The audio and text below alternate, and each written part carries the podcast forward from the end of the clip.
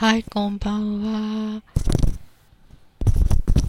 えー、2月20日ですね。うん。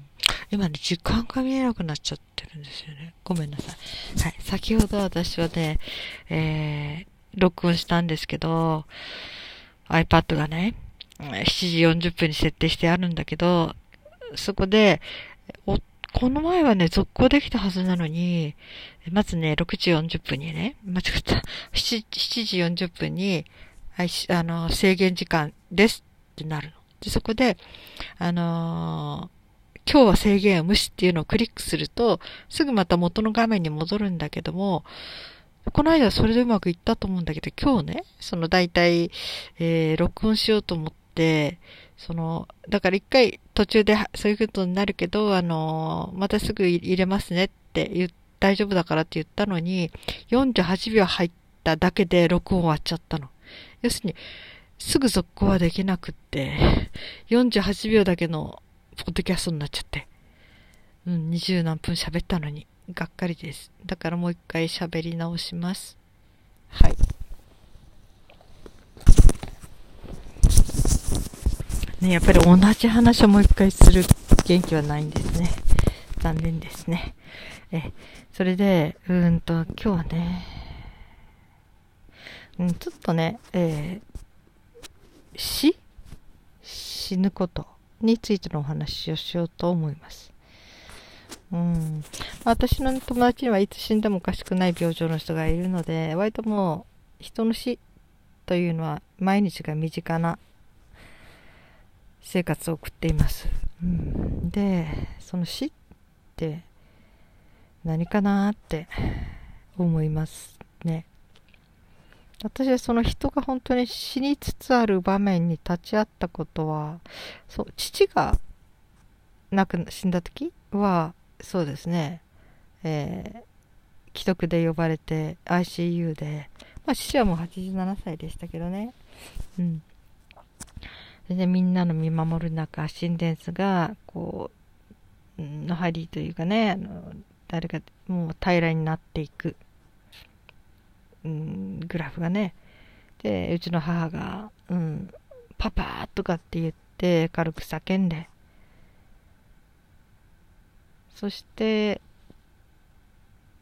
その後心停止になっていく、うん、で看護師さんたちが来てバタバタっといろんなことをやりだす。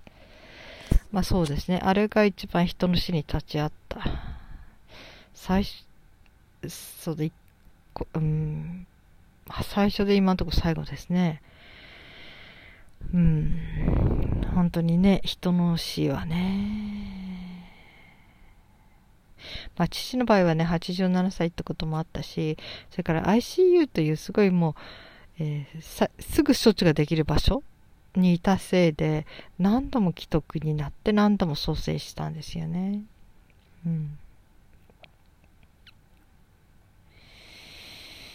うん、ちょっと私の友達の愚痴も話させてもらいますね。うん、私の、うん、コラボしている相方、もう300億以上のコラボを上げてんだけど、えー、彼女は、うんと、心筋梗塞と狭心症を持っていて、うんまあ、他にもっと大きな病気があるんだけど、まあ、一番今、えー、死に直結しているのはこの発作なんですね。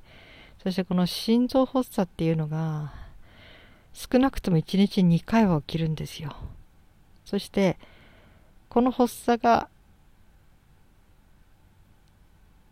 起きた時に彼女はニトログリセリンを舐める錠剤をねそして23分ぐらいしてやっと少し収まっていく。っていう状態で。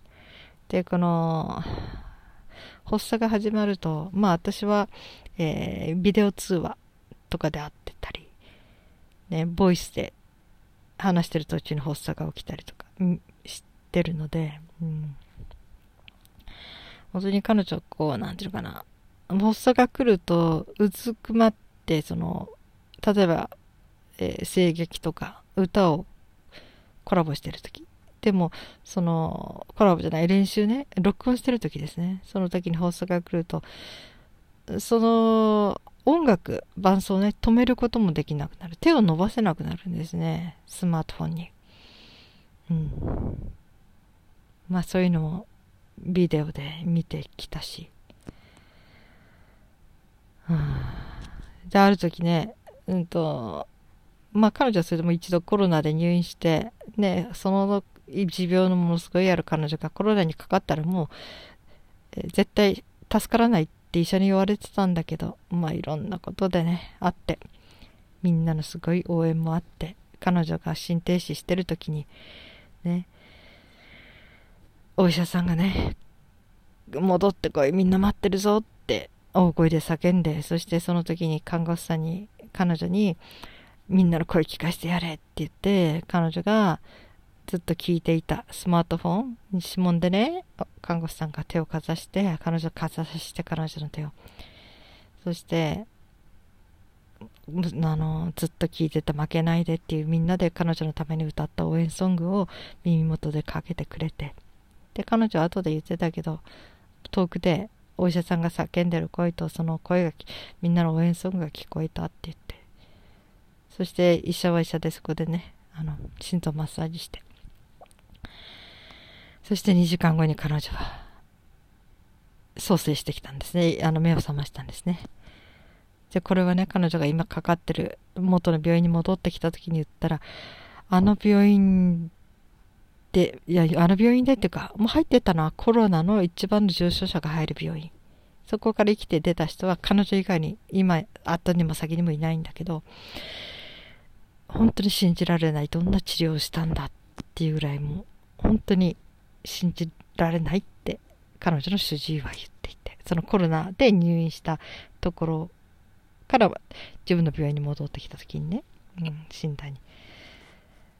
彼女はね、何も言えなかったけど、今度教えてあげなさいってみんなが、そのお医者さんがかけて、それを、その声を聞かせてやれって言って、そして彼女の耳元で応援ソングが聞こえて、そして彼女がそれを遠くで意識の向こうの果ての方で、やっぱりね、発作、要するに心停止とかしても、その、要するに脳死までの間時間あるんですよね。その間、聴覚だけは残るらしいですね。やっぱり彼女は聞こえてたっていう、それが、うん、本当なんだと思うけど、本当にもうその歌声で救われた。彼女が戻ってきた。うん、っていう、本当に奇跡的な体験をしました。去年のね、9月、8月、9月？うん。そして戻ってきたけど、帰ってきたら、ね、保健所から電話かかってきて、もうあなた一度コロナになっても免疫がつかないので、もう彼女も免疫力がないのでね。うん。だから、あの、免疫がつかないので、もう今度コロナにかかったら命ありませんからねって言われてました。うん。で、彼女はね、そうやって、家で闘病してるんだけど、うん、まあね、一番ネックになってるのは、私が、毎日の生活の中で一番彼女がしんどいのは、えー、要するに心筋梗塞と狭心症の症状があるので、2回発作が起きる。そして、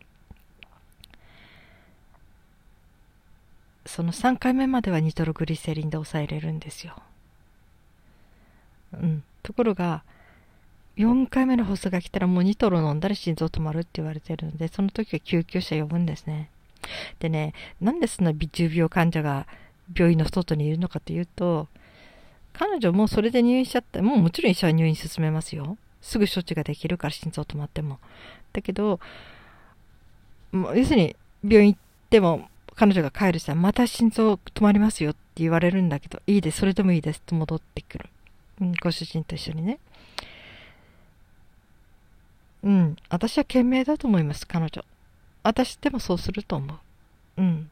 だって病院にいたらもう繋がれていろんな中、いろんなものに繋がれて、点滴でも全てね、ただ生かされていくだけ。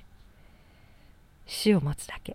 だけど、彼女を受け入れてくれる家族がいるし、家では自由にできるからね、たとえベッドの上で暮らしてるにしても、うん、本当に自由で自分の部屋に入れるからね。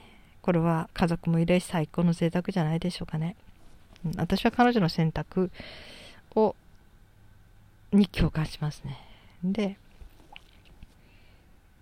だけど、まあ、大変といえば、その救急車が来た時、救急車を呼んで、まあ、病院まではそう遠くないらしいんだけどね。うん。その救急車を呼んで病院に行って、蘇生する。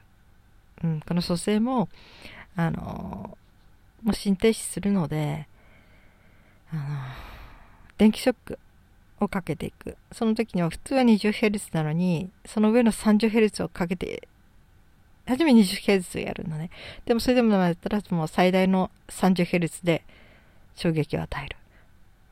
うん。それが今まで2回ありますね。それで蘇生してきたのね。うん。電気ショックをかける前は、あの、ドクターカーっていうのが来て、家まで来てくれたこともありましたね。その時は心臓のに直接カテーテルで薬を注入すると。あんまりその土地のこと本人は覚えてないらしいんだけどね。そして医者が心臓マッサージする。うん。で、それで蘇生させる。うん、ということがあって。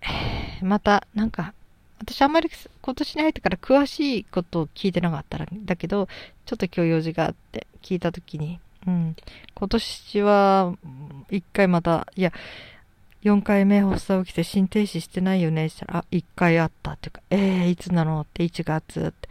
なんかやっぱりちょっとショックでね、ああ、また心臓止まったんだって思って。まあ、普通の人から見るとね、心臓止まったっていうのはびっくりすることだと思うけど、私もう慣れたしね。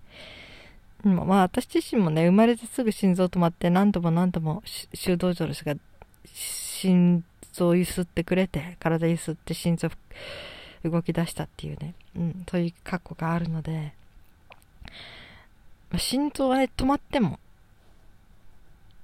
蘇生させることは意外と意外で変な言い方だね。みんなが思ってるほど絶望的じゃない。うん。いろいろと技術があります。はい。で、彼女は、そうやって助かってきて。だけどまたね、今年1月に止まったかと思うとね、そしてその時やっぱり 30Hz、うん、で私がね今日聞いたんですね。最大って30なんだよね。って聞いたらうん。それ以上だと心臓が止まっちゃう。で心臓が焼き切れちゃうだってって。言ってなんていう恐ろしい表現と思ったけど。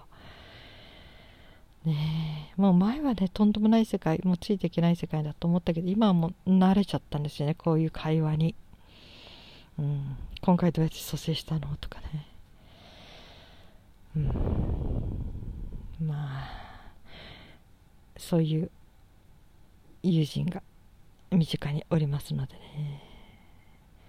死というものを本当につくづく考えてしまいます。彼女がもうね朝になるとまず生きてるかなって毎回思いますね、うん、毎回朝に彼女が生きてるかなって思うのはもうこういう生活8ヶ月続いてますねうんねえ彼女もねほんと。ちょっと想像です生活ですよね。うん。まあ、心臓発作来るとね痛いらしいんですよね。心臓がね。心臓発作の前兆がこうドン痛が来るって言ってましたね。そして焦った時はこのニトログリセリンがねちょっといろんなとこにあの見当たらなくなっちゃった時。もう初めてその薬の大変さないことの恐ろしさを知りましたね。もうそれがなかったら彼女一日たりとも生きていけませんからね。発作が起きてニトログリセンリンで抑えてるので。でもその時は必死でね、とにかくね、うん。ご主人にも電話して、仕事場のね、ニトログリセリンが、もうほんとあと2錠ぐらいしかないって言ったら、ご主人が、うん、あの、帰ってきてからね、ごそっと出してくれて、余分に持ってたらしいんですね。ありがたいですね。うん。まあ、今は100錠ぐらいか200錠は今余分に持ってるって言ってるけどね。1回に3錠だから1日9錠まで飲める。うん。それがマックスですね。うん。なんかね、本当に、腰と隣り合わせの生活ってありえないですよね。うん、ありえないですよねって、そんなことあっちゃいけないですよね。本当にね。毎日どんな気持ちで暮らしてるのかなって。でも彼女に聞いたら死ぬことは怖くないって言ってましたね。うん。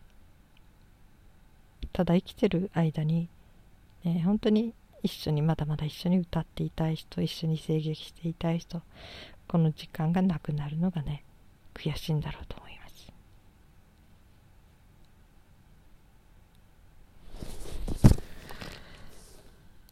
はい、今日はそういうちょっと暗いお話をしました。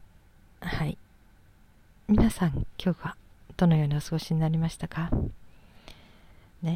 寝るまでの間に何か一つでもいいことあるといいですね。ない人は何か一つ自分に幸せな時間を作ってあげてくださいね。1分でも3分でもいいから。大好きな音楽聴くとか大好きなもの一口食べるとか。自分をまずいたわってくださいね。はい。今日も一日お疲れ様でした。そして生きていてくださってありがとうございます。それではまた明日。